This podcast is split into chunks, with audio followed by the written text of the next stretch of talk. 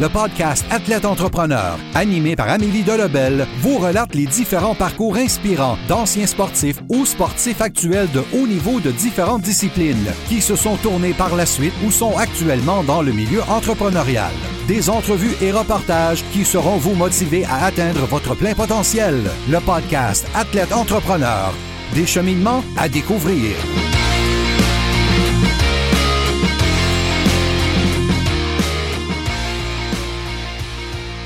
Bonjour à tous, ici votre hôtesse Amélie Delabelle et je suis très heureuse de vous accueillir sur mon podcast Athlète Entrepreneur pour cet épisode 105 sur le conditionnement mental plus important que jamais avec Louis Bédard.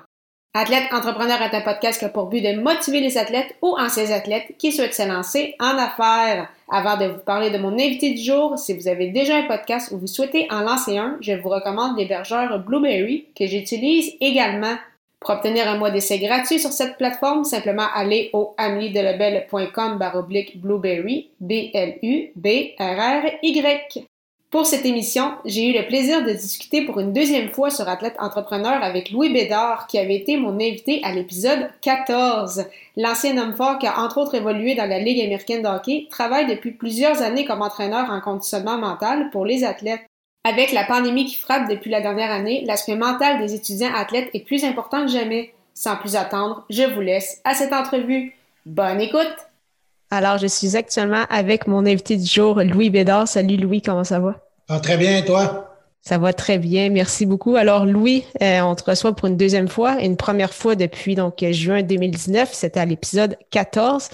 Euh, donc euh, juste, un, petit retour dans le passé. Comment ça se déroulait pour toi comme entraîneur en conditionnement mental, justement depuis euh, juin jusqu'au mois de mars 2020? Euh, jusqu'au mois de mars 2020, ben, j'étais sur tout un momentum. J'étais vraiment en train de prendre mon, mon envol avec, avec mon entreprise. quand c'est arrivé, là, que c'était déclaré la pandémie, j'avais peut-être une dizaine de conférences qui étaient cédulé pour, euh, pour la fin de saison. C'était juste avant les, les playoffs pour le hockey. Puis euh, j'avais beaucoup de coachs individuels aussi, beaucoup de joueurs qui voulaient se préparer pour la fin de saison, pour les playoffs.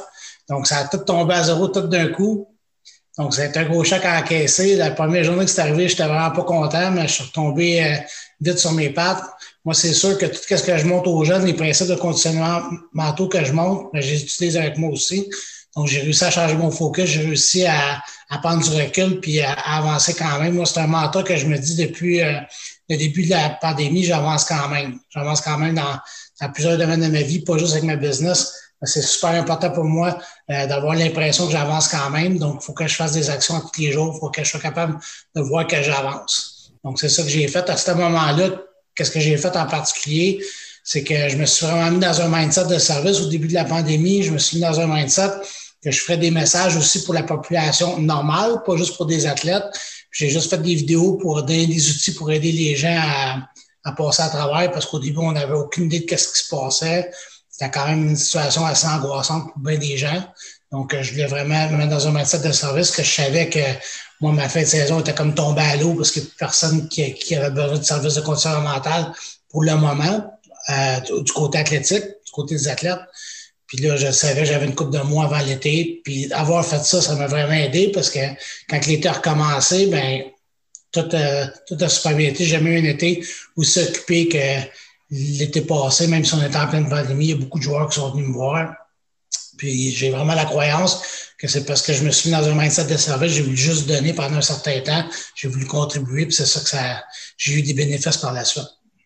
Donc, c'est ça. Donc, malgré tout, tu t'es quand même adapté assez rapidement. Puis, euh, mais tes services, ça, ton entreprise a quand même réussi à continuer à y aller de l'avant. Tu t'es un peu mm. innové. Puis, finalement, ça va quand même encore bien, même, même aujourd'hui à ce niveau-là. Ben, je pense que la plus grande qualité d'un entrepreneur, je l'ai découvert avec la pandémie, mais c'est l'adaptabilité, c'est capable de s'adapter.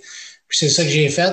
Euh, moi, j'étais vraiment pas certain qu'on aurait une saison normale, puis ça a été encore pire que ce que je pensais, la saison qu'on vient d'avoir. J'aurais pensé que ça arrêtait à ce point-là, mais je savais qu'il y avait peut-être des turbulences. Donc, moi, euh, quelques temps avec la saison commence, j'avais déjà pris un forfait Zoom entrepreneur pour être capable de, de, faire des conférences avec beaucoup de monde en même temps, pour avoir plus que juste une limite de temps de 40 minutes. Donc, j'avais pris un forfait euh, de, cette façon-là, j'ai donné plusieurs conférences par Zoom. Je vais même donner des conférences en Abitibi, je donne des conférences à Moncton virtuellement. Donc, euh, je me suis un petit peu élargi euh, parce que j'ai été proactif puis j'ai trouvé d'autres moyens. C'est la même chose des coachings individuels. Je suis rendu aussi à l'aise à faire du coaching Zoom qu'à faire du coaching en personne parce que j'ai fait euh, majoritairement du coaching Zoom depuis le début de l'automne. Puis, euh, tu parlais justement que tu avais fait des capsules vidéo pour aider, oui, les jeunes étudiants athlètes, parce que c'était vraiment avec eux que tu travaillais, mais également la population en général. Est-ce que tu as justement des conseils que les auditeurs pourraient euh, appliquer encore aujourd'hui, justement des conseils ou des ressources pour justement aider à... on sent peut-être un peu une fin, mais quand même, s'il reste encore beaucoup de temps, donc pour les gens qui vivent peut-être ça un peu plus difficilement, parce que tu le mentionnais, le, la saison de hockey, finalement, qu'il y en a plein qui n'en ont finalement pas eu. Donc, c'est très, très difficile de garder la, motivation. Donc, ce serait quoi tes quelques conseils? Mais le truc principalement aux jeunes, en méthode que je pourrais donner, mais c'est d'être capable de changer son focus. La population normale aussi, c'est n'importe qui, c'est une des plus grosses capacités que j'ai eu, euh, que j'ai acquéries au, cours des années que j'ai travaillé sur moi. Euh, c'est vraiment être capable de changer son focus, de changer sa perspective, être capable de se poser des questions qui vont nous aider à la place de nous nuire, puis à la place de nous emmener à focaliser juste sur un point noir, puis qu'il n'y a pas d'autre solution parce qu'on on grossit ça de plus en plus parce que c'est juste ça qu'on voit. Donc, changer sa perspective, changer son focus, puis ça, c'est en se poser les bonnes questions. C'est quoi les bénéfices? Qu'est-ce que je suis en train de vivre? Comment que je peux utiliser ça pour me motivé au lieu d'être déstabilisé par la situation? C'est toutes des questions que je me répète constamment pour être capable d'avancer comme que je t'ai expliqué tantôt. Puis également pour un athlète, qu'est-ce qui est super important, en particulier les joueurs de hockey, on est tellement conditionnés à, je le sais, moi je suis un ancien joueur, là, donc, euh, on est conditionné à se mesurer nos progrès, à mesurer notre confiance, à mesurer tout par rapport au match cette saison, il n'a pas de, il n'a pas de partie. je ne crois pas qu'il va en avoir de partie si euh, d'ici avril ou mai. Ça m'étonnerait vraiment. Ça serait la plus grande surprise pour moi qu'il y ait des parties. Il va encore avoir de l'ouverture sûrement, que la manifestation qu'il vient d'avoir, il va y avoir des choses qui vont se développer. Mais qu'il y ait des parties, ça m'étonnerait beaucoup. Donc, qu'est-ce que je peux faire pour m'améliorer, pour avoir le sentiment que je progresse quand même en tant que joueur de hockey, même si je joue pas de partie? Sur quoi je peux focaliser mon attention pour être capable d'avancer, même si je joue pas de partie, parce que j'en jouerai pas de partie? Comment je peux prendre la confiance? C'est toutes ces questions-là qu'il faut se poser. Puis, qu'est-ce que je travaille aussi beaucoup avec les jeunes, des, conférences que, que, que, je donne en ce moment, c'est justement de changer son focus, mais c'est justement aussi euh, il y en a sûrement beaucoup qui, sont en train super fort depuis le début de la pandémie, puis là, qui sont peut-être tannés de faire juste du physique. Mais c'est peut-être le temps de travailler ton mental aussi. C'est peut-être le temps de lire une, biographie d'un joueur euh, inspirant. Mettons, Steve Bégin, il a sorti une, euh, une, biographie, ça fait pas grand temps, de te nourrir ton cerveau, de te nourrir de positif, de voir comment que ces gars-là ont fait. Parce que peut-être que tu es tanné de juste travailler sur le physique, c'est boring, là, c'est, ça vient ennuyant, mettons, de t'entraîner tout seul à la maison ou euh, d'aller louer des patinoires avec ton père. Euh, tu sais, à un moment donné, tu as fait le tour à faire ça. Là. Donc, c'est important que tu peux travailler aussi sur ton côté mental. De prendre, de prendre des formations, de lire des livres. ça peut être juste, en mettons, comme que je t'ai dit, de lire un livre, une biographie d'un joueur, euh, d'un joueur qui t'inspire. En effet. D'ailleurs, Steve Béchet aussi, que j'avais reçu à l'émission, j'ai lu son livre aussi. C'est effectivement un excellent livre qu'on recommande. Euh, là, je sais qu'on Là, c'est à l'inverse, on pousse un peu dans, vers l'avenir, mais qu'est-ce que tu penses que ça va être les, les conséquences ou les retombées, en fait, justement, de cette pandémie-là? Donc, plein de joueurs qui n'ont pas joué depuis un an, là, vont essayer de reprendre un rythme, on le souhaite, euh, pour la saison à l'automne. Euh, qu'est-ce, qu'est-ce qui se dit là, dans, le, dans le milieu? Ça va être quoi les, les conséquences de cette pandémie-là sur, euh, ben, c'est sûr que les, conséquences sont graves. Il y a beaucoup de joueurs, puis euh, tout mon cœur est avec eux, surtout ceux qui, vont terminer la carrière comme ça. Il y en a des gens que je il y a des joueurs que je juvéniles cette année, ça va être leur dernière saison, des midgets 3A, euh, des midgets espoir, peut-être qu'ils n'auront pas débouché pour continuer à jouer la saison prochaine. Ceux qui étaient vraiment des années crunch time, des joueurs juniors majeurs, des joueurs juniors 3A qui finissent leur carrière, des joueurs de 20 ans qui n'ont aucune autre possibilité de jouer par après, qui s'en vont jouer dans les de garage la dernière saison, elle, se termine comme ça, c'est sûr que les conséquences, les conséquences vont être euh, catastrophiques pour eux. Pour toutes les autres, ceux qui ont encore une chance de pouvoir continuer à jouer, mais ça va être important pendant toute l'année de trouver des moyens pour progresser, trouver des moyens d'avancer. Parce que la seule justice qu'il y a dans ce qu'on vit en ce moment, c'est qu'on est tous pareils. Toutes les jeunes sont pareils. Il n'y a pas. Euh, a pas un jeune dans, une ville, puis j'ai même travaillé avec des équipes qui étaient dans les zones orange au début de l'année. Puis c'était pas plus rose pour c'était, pas plus rose pour eux. Là. Mettons en Abitibi, là, euh, je vois souvent des games hors concours contre les mêmes équipes. C'était même pas de contact, il y avait beaucoup de, de restrictions. C'était pas des games normales. Il n'y a, pas personne qui a joué de game normal cette saison. C'est, c'est pas arrivé. Donc, qu'est-ce que ça veut dire, ça? Ça veut dire que tout le monde, tu sais, il n'y a pas personne qui a pris de l'avance sur toi. Mais qu'est-ce que tu as fait quand même pour être capable de devenir un meilleur joueur? Parce que c'est possible de progresser sur d'autres choses. Ça va être ça qui va faire la différence entre quelqu'un que l'an prochain, mettons, qui va être capable de faire le junior majeur à partir du midget 3A parce qu'il a réussi à travailler, il a réussi à progresser, tandis qu'un autre qui a joué au midget 3A, mais il n'a pas tout fait ce qu'il va faire cette année, puis il ne sera pas prêt pour le camp d'entraînement. Parce que le hockey va recommencer. C'est quelque chose qui est temporaire, c'est quelque chose qui est super plate que ce qu'on vit en ce moment. Mais ça va recommencer, le hockey. C'est pas fini à vie. Donc, c'est qui qui va être prêt que ça va recommencer? Mais c'est ceux qui vont continuer à travailler fort. C'est ceux qui vont avoir démontré une mentalité de guerrier. Puis, euh, justement, toute cette situation-là, est-ce que tu penses que ça a ouvert les yeux sur peut-être certaines organisations ou certaines ligues, à quel point, justement, avoir un entraîneur spécialisé en conditionnement mental, à quel point c'est important? Parce que tu le mentionnais, oui, le physique, c'est important, mais là, on en parle beaucoup. L'aspect mental aussi est, au moins aussi important.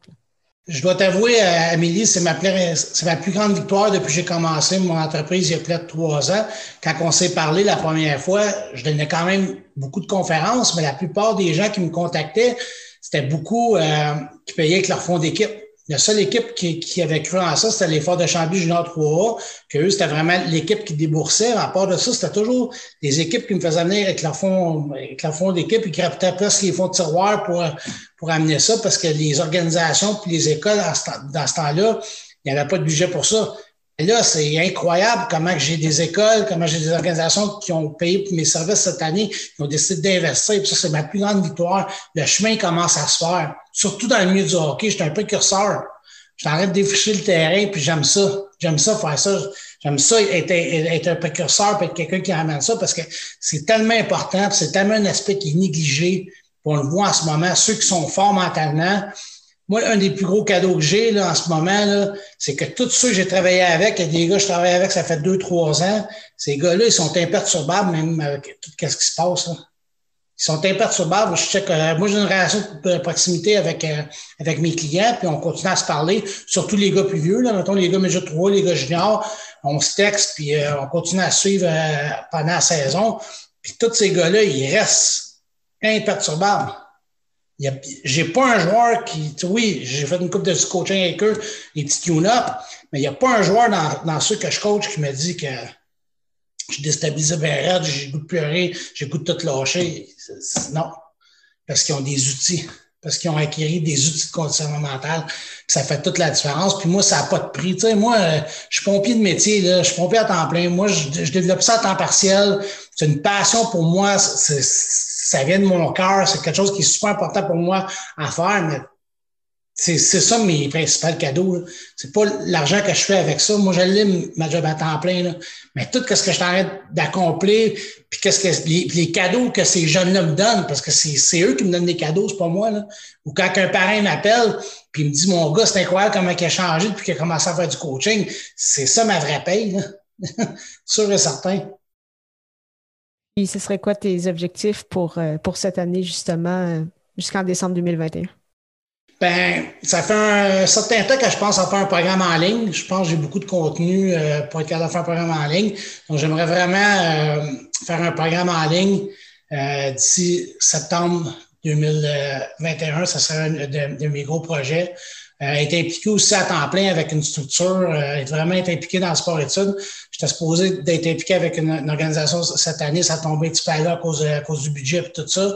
J'étais supposé de commencer ça cette année, mais c'est quelque chose qui, qui m'intéresserait vraiment d'être là, des in, des out, puis d'être juste là plus que pour faire des conférences.